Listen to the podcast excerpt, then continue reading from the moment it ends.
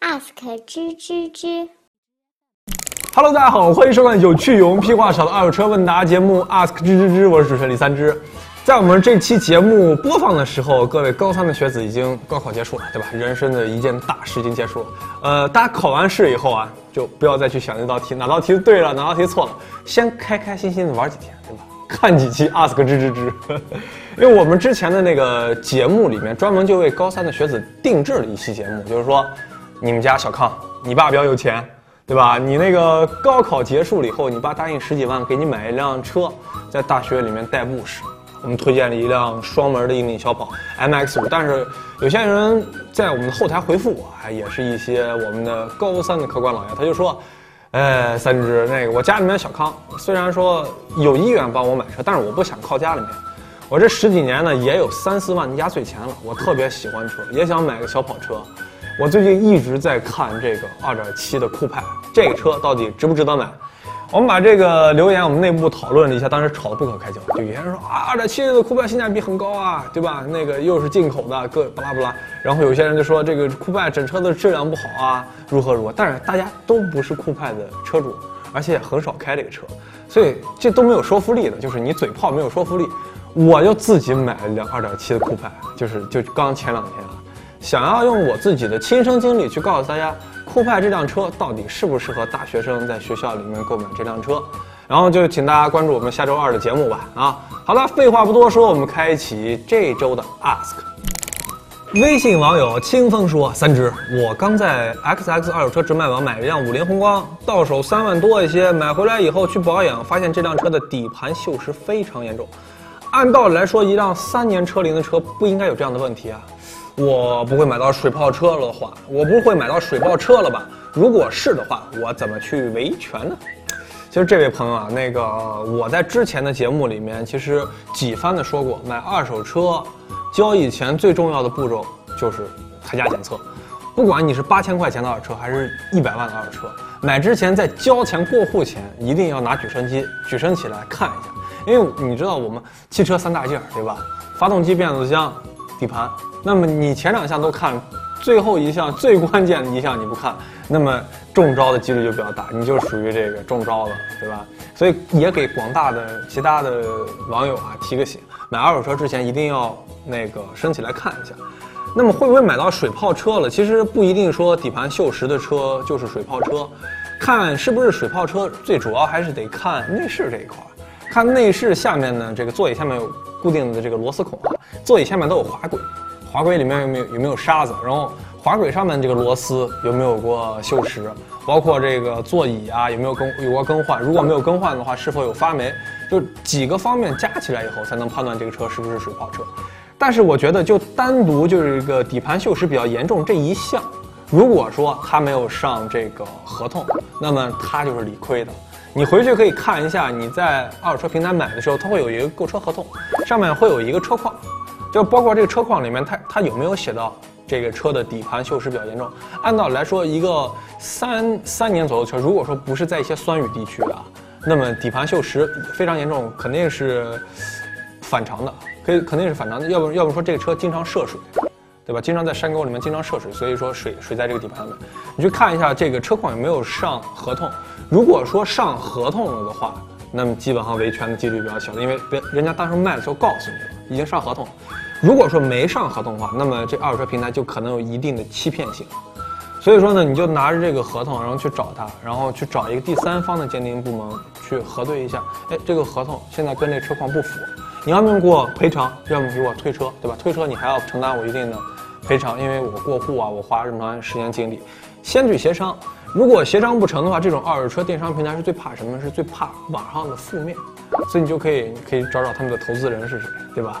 如果说他们这个平台不给予受理你这样这样的信息，那么可以去艾特一下他们投资人的微博，对吧？包括艾特一下李老鼠说车，对吧？我们大家可以帮你扩散一下，让大家看一看哪些平台是真正的好平台，哪些平台是烂平台。微博网友七七酱说：“三只哥，经常听你在节目中讲哪个车的品哪个品牌比较保值。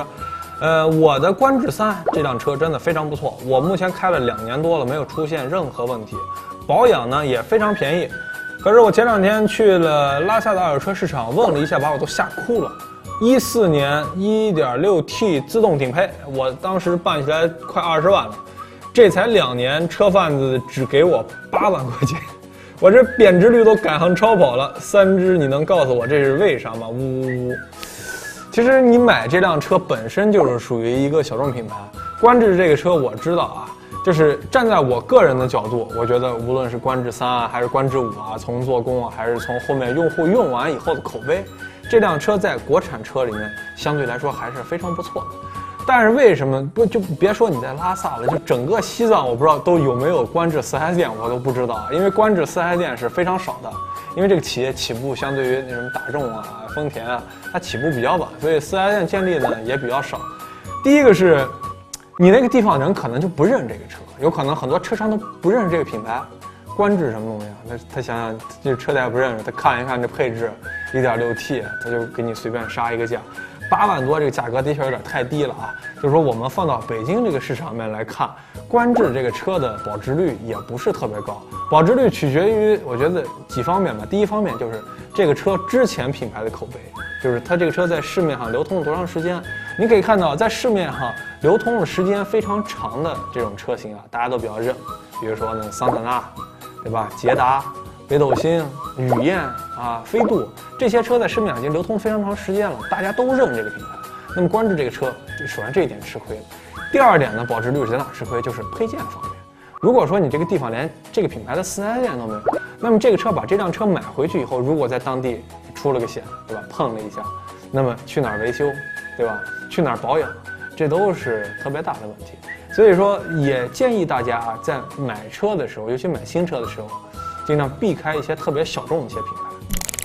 B 站网友圈圈里的我说：“三只，我是一个日本的留学生，我在日本的很多同学基本上都是开二手车上学的。一辆零六年的 RX 七合人民币才三万多，你造吗？M R 二更便宜，人民币两万多，我花了二十万日元就买到了一辆 MX 五，车况要比你说的那辆好太多了。”呃，我在日本的二手车市场很少有听到过有买什么调表车啊、事故车啊、买到烂车的情况。为什么同样是二手车，咱们两国的差距那么大呢？为什么差距那么大？因为你拿了一个成熟国家或者说一个发达的市场的一个二手车市场，跟我们不发达，就是发展中的二手车市场在做对比。呃，为什么说他们是发达国家呢？就是我们从二手车市场这个角度来讲，呃。全世界二手车最发达的国家是美国，对吧？每卖三点八辆二手车才卖一辆新车。那么日本呢，是每卖一点四八辆二手车卖一辆新车。中国这个数据是反过来的，每卖三辆新车的时候，每卖卖一辆二手车。所以我们从这个体量上就能看出来，哪个国家是发达国家，哪个国国家是不发达国家。你说日本的车二手车为什么便宜？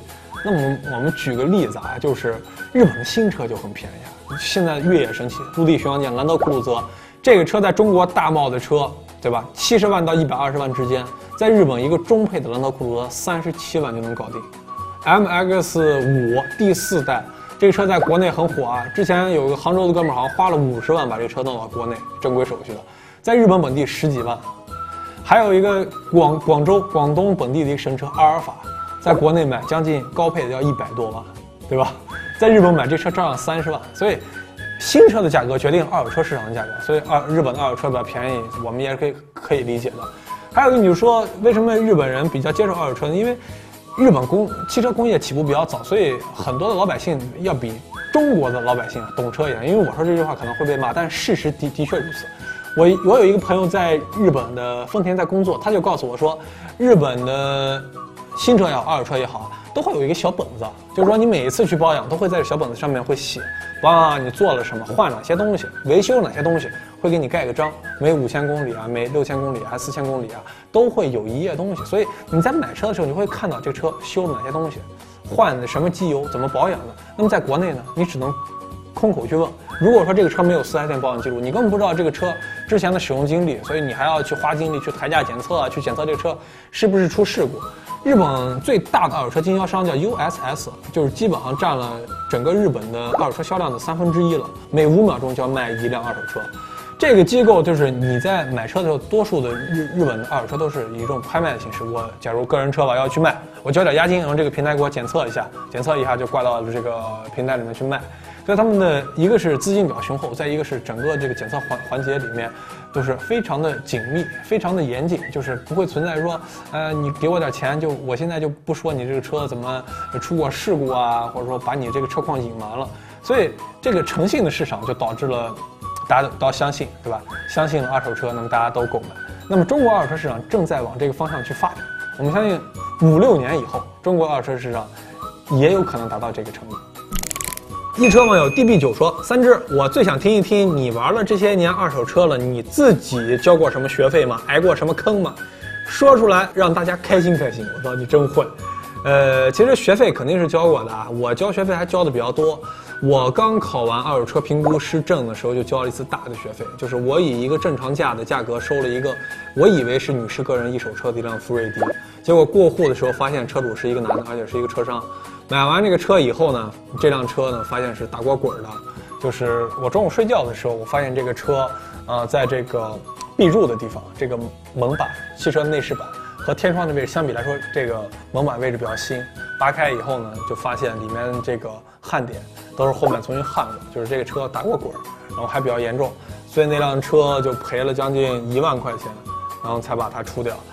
然后后面其实陆陆续续的，你说小学费就比较多了，就买买了一辆二手车，过完户以后呢，还没到家，这个车那个轮胎就给瘪了，然后把那个轮毂都给跑伤了。还有就是之前我做过那一期那个 2.7T 的 TT 的那个雪地狼，那那辆车呢，你只要停到那儿，停停个两三天，地上就一滩油，对，严重的漏机油，换一个那个油底壳好像就要小几千块钱。但这种小学费就比较多了，我近一年交的学费可能就是花在老车上面了，就对这些老车的件儿不太懂，自己一拆，啪，把零件给拆碎了，然后发现这个件儿只能从国外订或者从台湾订，一个件儿一个小的一个塑料塑料卡扣，你如果不自己做的话，一个小卡扣有几百块钱，就这种这种学费太多了，所以我想告诉大家就是，我交的学费我觉得算少的，我有朋友在老家里面做抵押车，做抵押车放贷。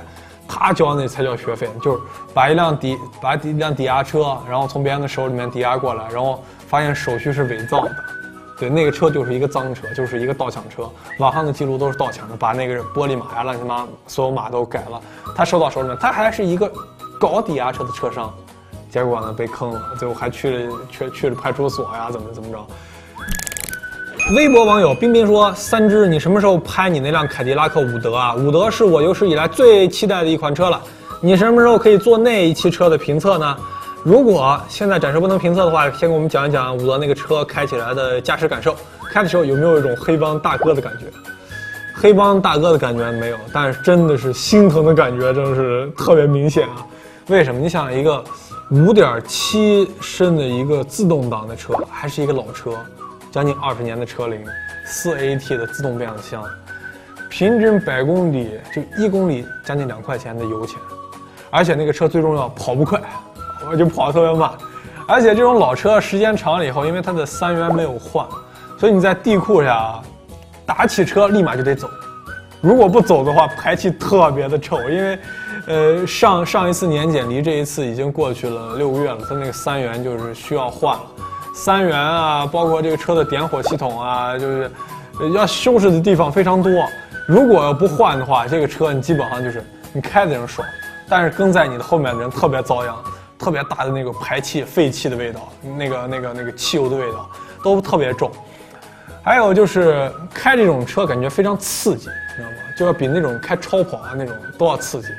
开超跑那种刺激是速度与激情，但是开伍德这种刺激是。你时刻都不知道你下一秒这个车会出现什么故障。就我那天我真的在那个小道上面，凌晨大概十一点多，开开心心的开着，就开着开着车就突然突噜突噜突噜突噜两声，然后就突然感觉到这个车的电机不运转了，然后蓄电池没有电了，就不点火了。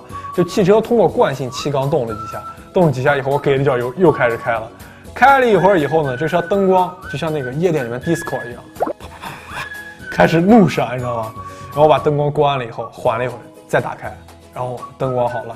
就是它存在各种的保险虚接、电路虚接，包括好多的回转件，然后需要更换，胶套需要更换。所以这个车我且需要收拾一段时间。当把这个车真正的收拾完以后，再给大家分上这一期伍德的评测。这一期评测绝对精彩，花了实在是太多钱了。